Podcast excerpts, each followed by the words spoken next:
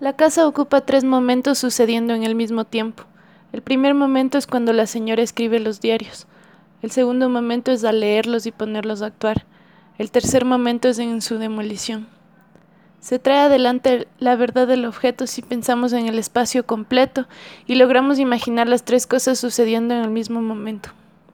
El hogar como un espacio que sucede en el artificio nada más. El hogar caos, lo sucio, el deshogar, para transformarse nuevamente en hogar. El tiempo no existe realmente, solo existe el deterioro de lo anterior, la transformación de las cosas dentro de otras cosas.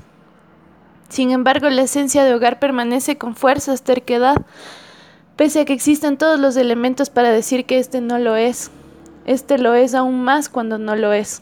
Cuando todo lo que queda de él son restos, es cuando más nos esforzamos en idealizar lo que desea representar esta casa es imaginar y especular la serie de cosas sucedidas allí. Este desarrollo se permitió bajo el método cartesiano en medida de la búsqueda de un rumbo y la eliminación de incertidumbres para ir hallando el camino por el cual transitar.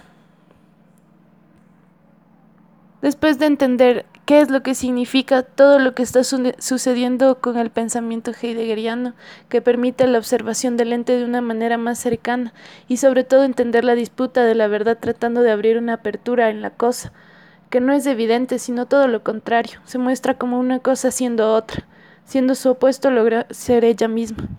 Si no nos confiamos de nuestro primer juicio y no nos conformamos con él, la casa no es en sí ese lugar sucio que fue un hogar, sino es de esa lucha por ser hogar. La lucha por ser lo que significa ser saludable nos muestra que no lo fue.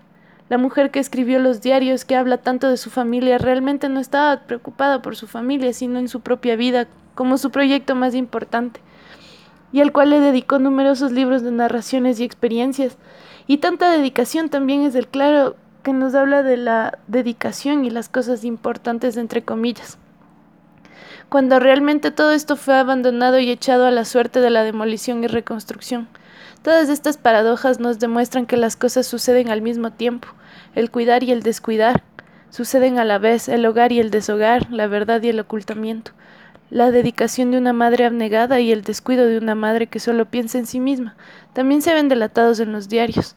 El aplicar o no aplicar un método sirve y no también. Lo paradójico nos revela la verdad cuando no estamos apegados a uno solo. Cuando sucede al mismo tiempo somos capaces de ver la verdadera esencia de las cosas y aún más cuando somos capaces de detenernos a darnos cuenta. Cuando una obra es capaz de hacernos detener en ello. Cuando funciona a pesar del reposo es cuando está obrando la verdad en ella.